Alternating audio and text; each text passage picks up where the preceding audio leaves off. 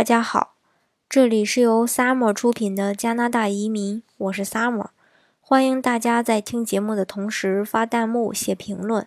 想要了解更多移民资讯，请添加微信幺八五幺九六六零零五幺，或关注微信公众号“老移民 Summer”，关注国内外最专业的移民交流平台，一起交流移民路上遇到的各种疑难问题，让移民无后顾之忧。今天给大家分享的内容是加拿大的教育系统。来到加拿大以后呢，寒暄之后，总会有人问为什么要来加拿大呀？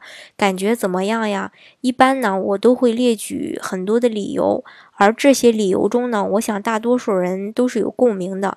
一个是为了孩子，呃，为了孩子的健康，为了孩子的教育，呃，抛去这个干净的空气、放心的食品。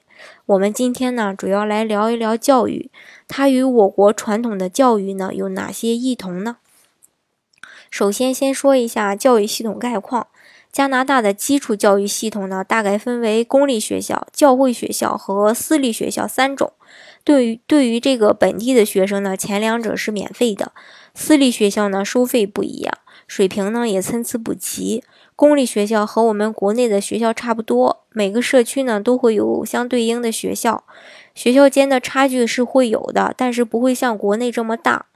嗯，教会学校呢一般都会有一门这个宗教必修课，其他的教学内容呢也都和国内大相径庭吧，但是呢没有政治。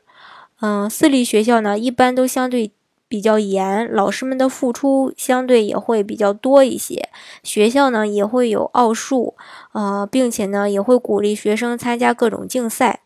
呃，接下来再说一下这呃这个加拿大教育系统与国内教育系统的异同。先说幼儿园。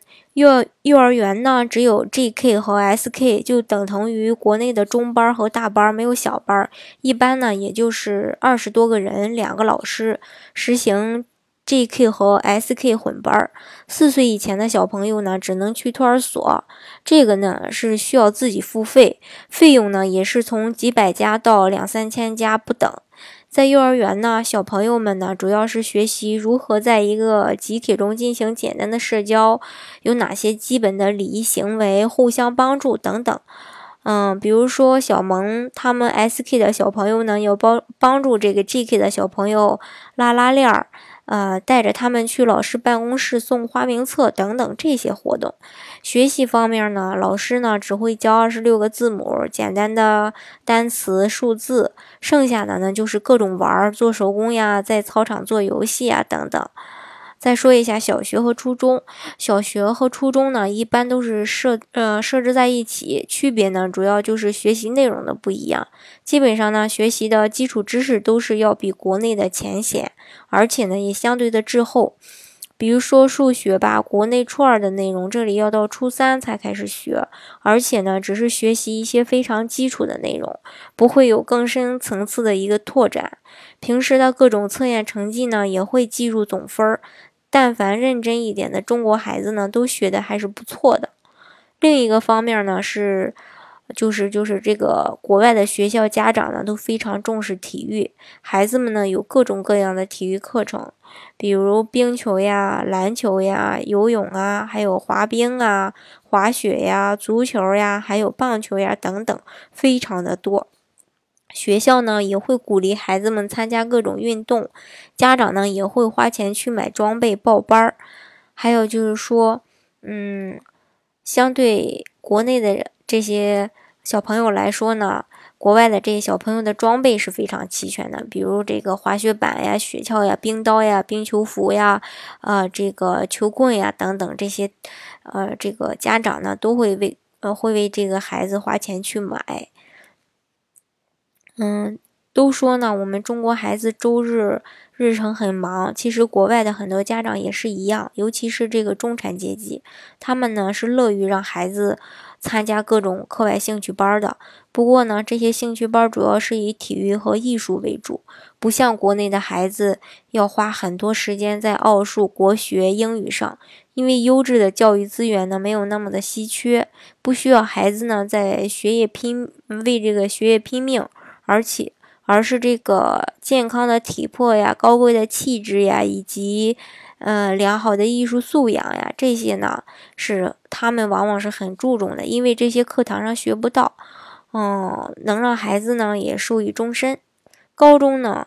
是大学最重要的一个阶段，能否申请到好的学校呢？主要全凭高中这几年。所以呢，好的高中附近呢，房子是非常贵的。这里的高中啊，目的不不只是向大学输送人才，因为有不少人呢，高中毕业后会去参加工作或者去这个 college。基于这个考虑呢，高中的课程是非常丰富和灵活的。这里高中的学习呢，很像我们的大学，学生呢自己选课，修够学分就可以拿学位。比如，除了必修的英语、数学、物理等课程以外呢，还有汽修、烹饪等实践课程。很多男生呢，一般都会选择汽修，因为加拿大的汽车呀，就像国内自行车一样，自行车掉链子了，男生不会装，很丢人的。汽车的小毛病也一样，而是。而这些课程设置呢，也比国内的轻松，每天三点就放学。据这个朋友的女儿说，她在的一个排名前列的教会学校，作业每天也就一两个小时就能完成。等到十二年级的时候，相对于这个十二年级就是国内的高三，学校呢会明显开始紧张起来。学生呢会觉得有显著的不同，除了上课呀，学生需要自己去准备这个申请大学的材料，完成嗯这个更重的课外的加分项，以期待呢被好的大学录取。认识的几个读附近一所教会高中的中国孩子呢，他们说在他们的学校呢，国际学生的比例有百分之十左右。大部分呢都是中国学生，由于中国学生的底子好，他们主要的方向是学好英文，然后就能申请好一点的大学。他们的师兄师姐呀，好多直接去了多伦多、滑铁卢大学等等这些一流的大学。有些朋友问我想把孩子送出来的建议，嗯，这个送出来读书有什么建议？其实我个人觉得呢，如果财力。允许的话，在初中以前可以每年过来体验一段时间，提高一下英语水平。完全沉浸在纯英文环境中呢，是最有效的这个英语学习途径。在国外上高中其实是个很好的选择。一方面呢，高中生基本不需要父母陪读，他们的这个知识水平呢，在国内已经比较好了，全力提高英语呢，就可以毕业时申请到很好的大学。以后的工作呀、移民啊，都是水到渠成的事情。大学的部分呢，大部分人都听说了，这里是宽进严出。我们一个同事告诉我，他上大学的时候呢，大一以后就有超过四分之一的学生因无法拿够学分儿退学或留级。晚上呢，写大学作业呢，经常到凌晨。很多工科学校呢，都有两种学制，一种是实习类和非实习类。实习类的专业呢，必须要花超过一年的时间去公司做这个实习生，才能获得学分儿。比如这个滑铁卢大学的计算机。当然了，很多人在毕业以后呢，就直接去了实习公司上班了。